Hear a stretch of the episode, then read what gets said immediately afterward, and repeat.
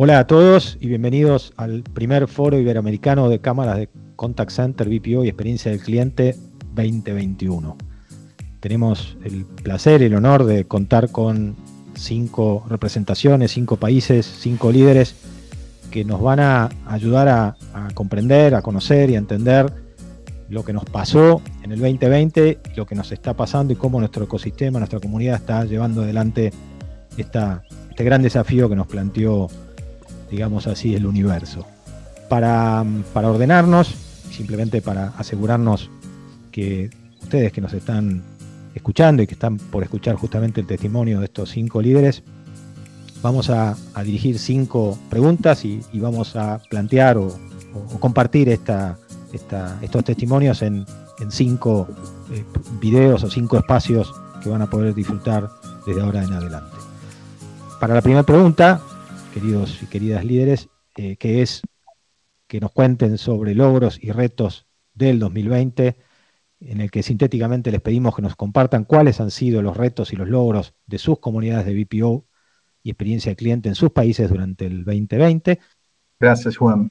Eh, me llamo Fernando Pompei, estoy representando John von Christian, eh, da Associação Brasileira de Teleserviços Brasil. Eh, o, que, o que podemos falar um pouco sobre 2020? Os retos. O principal, entender, reaccionar, adaptar-se à pandemia de Covid.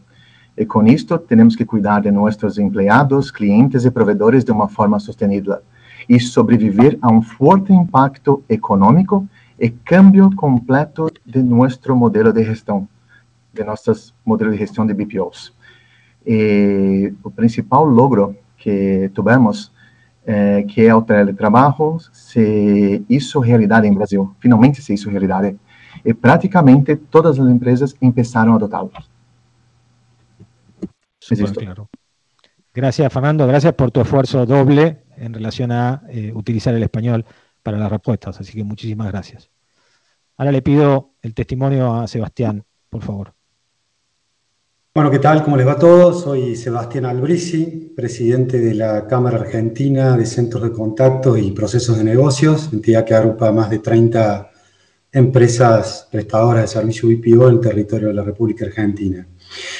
Bueno, respecto a, la primera pregunta, 2020, un año sin dudas sumamente intenso eh, para todos, en particular para nosotros como, Cámara, eh, gestionando dos frentes eh, el frente interno, por un lado, en un trabajo de, muy colaborativo con todas las empresas socias para gestionar lo que la pandemia nos puso adelante, la contingencia, la continuidad operativa de los servicios, eh, las herramientas disponibles para poder afrontar las distintas situaciones y los numerosos grises que todo el marco regulatorio nos planteó.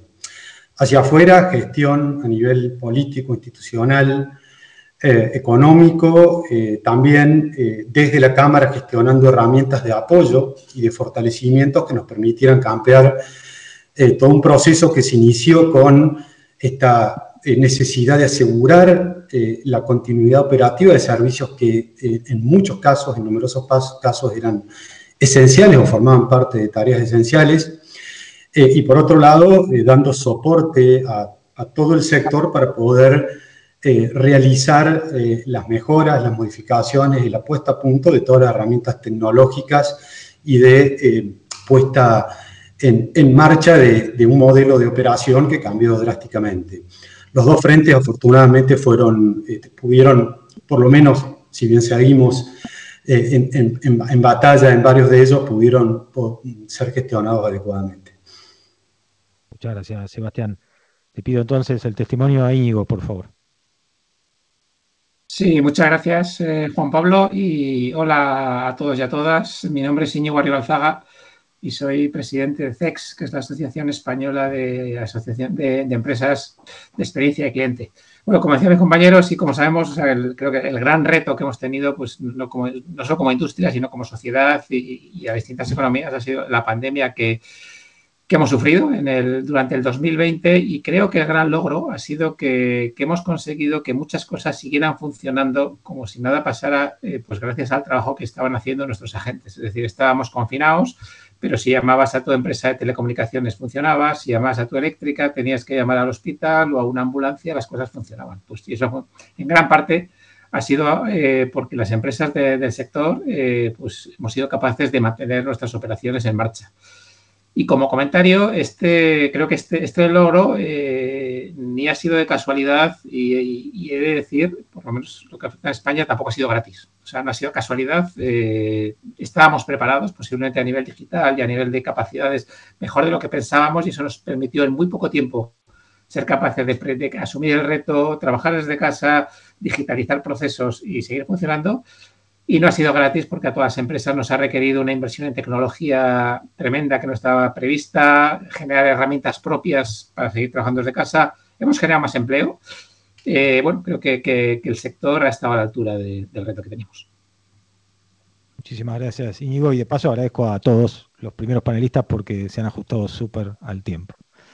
Eugenia, por favor. María Eugenia, por favor.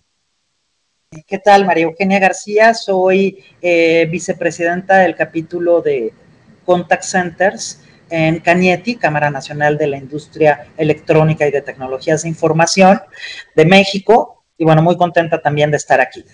Pues bueno, eh, en cuanto a los logros y los retos, eh, por un lado, ante el impacto de, toda esta pandemia, hubo una respuesta verdaderamente ágil por parte de las empresas de los centros de contacto BPO en términos de adopción y adaptación de nuevas tecnologías y nuevos modelos de operación. Prácticamente el 90% de los centros de contacto tuvo eh, un modelo de, teletrabajo con todo lo que eso implica en términos de tecnologías, de logística, de distribuir los equipos, etcétera. Y mientras tanto, eh, pues garantizar los protocolos de, de sanidad, porque bueno, teníamos a los inspectores eh, pues visitando todos los centros y muy, muy rigurosos.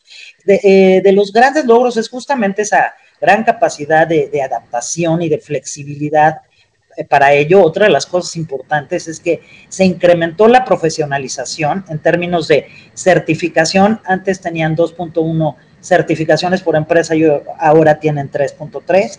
También el nivel académico de las eh, colaboradores de este sector, desde el nivel operador hasta el nivel alto directivo, eh, tuvo un crecimiento muy importante.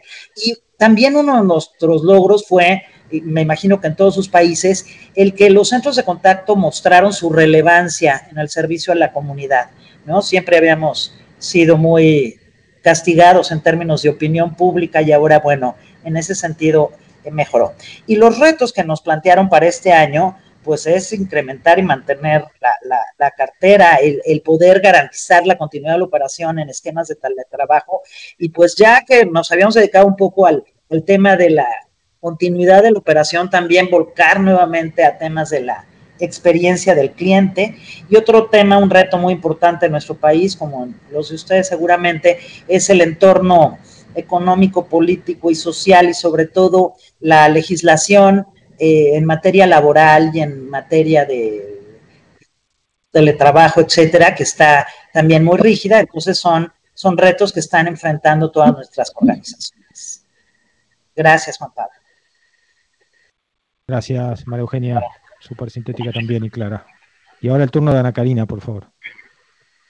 Bueno, muchísimas gracias por esta invitación y gracias eh, por el espacio. Yo soy Ana Karina Queset, soy la presidenta ejecutiva de Vipro. Vipro es la Asociación Colombiana de Contact Centers y BPO, que agrupa 86 empresas del sector y cuenta alrededor de unos 610 mil empleos directos en Colombia.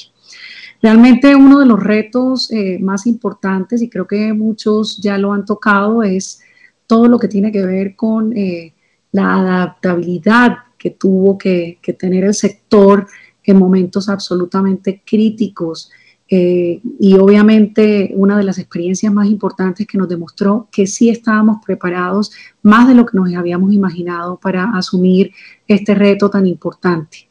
Eh, además de, eso, y, creo que eh, yo lo vuelvo logro, reto, y es que pudimos sacar adelante todas las conectividades, pudimos sacar adelante bajo una premisa muy importante y es mantener eh, la salud y la integridad de los colaboradores y poder nosotros estar prestando los servicios, no importa desde cualquier punto, pero siempre bajo esa gran premisa.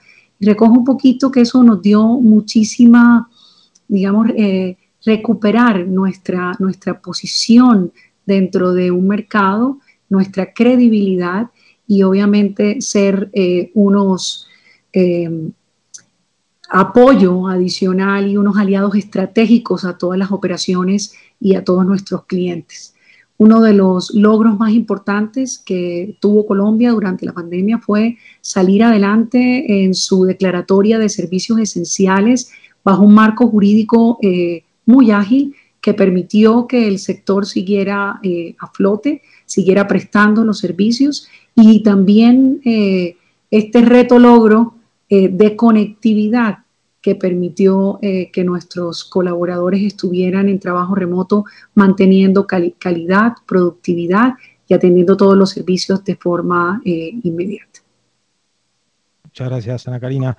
Bueno, todos han, de alguna manera concluido y, aportado el concepto este de la jerarquización o de la rejerarquización de la actividad, ¿no? Es como que fue atravesando a todos nuestros países y a las dos regiones bien representadas por países ALOIC o fundados, fundadores de ALOIC, como son Argentina, Brasil, Colombia y México, y por el lado de la Asociación SEX por España. Gracias.